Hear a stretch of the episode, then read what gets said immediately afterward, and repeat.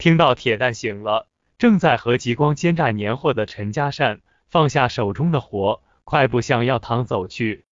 看到当家急匆匆的样子，老伴张氏关切道：“慢点，小心脚滑。”极光紧随其后也出了堂屋，临了对枣花说：“看着点锅里，锅里有鱼，注意火候别糊了。”陈家善从后门进到药堂，诊室的门敞开着，铁蛋已经坐在床上，神色有些憔悴。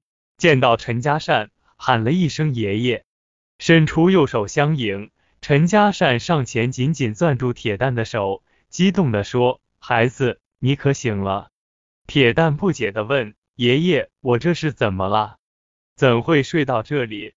吉耀补充道：“这句话已经问了三遍，看他的神情，估计已经记不得上午发生的一切。”陈家善说：“上午的发生的一切，不是铁蛋大脑自主行为，而是受了邪力的支配，没有记忆，这很正常。眼下恢复体力最重要。耀儿，我在这儿守着。”你再去端碗红糖水，给他暖暖身。吉耀问要不要加点山参粉，陈家善摆摆手说补品就不用了。铁蛋毕竟没有伤到元气。此时枣花也来到诊室，凑到近前问铁蛋不，香兰妹着急回黄家庄，也不该用欺骗的手段来骗我们啊。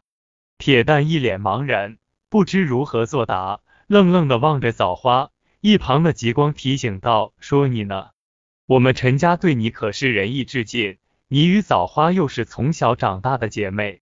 既然你依附在铁蛋身上来到陈家，我们陈家从老到小竭尽全力想帮你伸冤，你就不该揣着明白装糊涂另行一套。”从极光的话中，昨天午夜香兰借铁蛋之口说的一切，极光已经全部知晓。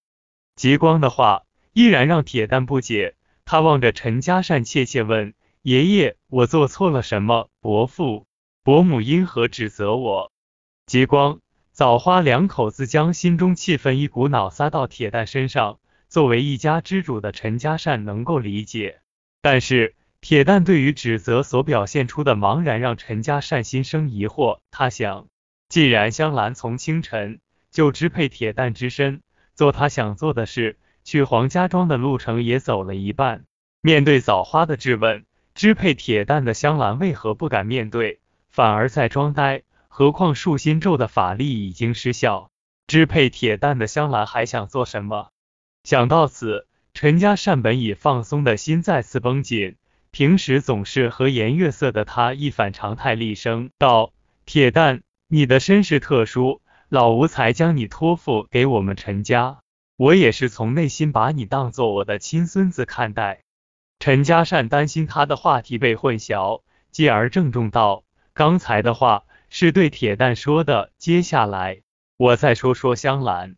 我指的是依附在铁蛋身上的香兰。香兰。”陈家善再次提高声音：“香兰，我不得不指责你几句。你的遭遇，我们陈家十分同情，尤其作为术士的我与耀儿。”更是竭尽全力来帮助你，你思念亲人的心情，作为凡间的人都能够理解。何况你也曾在凡间生活至二十几岁。但是从昨天到现在，你与我家老大媳妇相认后，你不该漠视陈家人的善良，由着你的性子去做你想做的事。毕竟眼下是一个本应该举家欢庆的日子，或许是受了父亲情绪的影响。或许是看到铁蛋没有生命危险后，心情太过压抑的急要需要爆发一下的缘故，他接过父亲的话题，继续对铁蛋和香兰大家指责。说着说着，吉耀随着说话而变换的手势，竟然划出一记掌心咒，重重的打在铁蛋额头。陈家善没有料到吉耀竟会如此冲动，再想制止已经来不及，只见掌心咒已经发挥效力。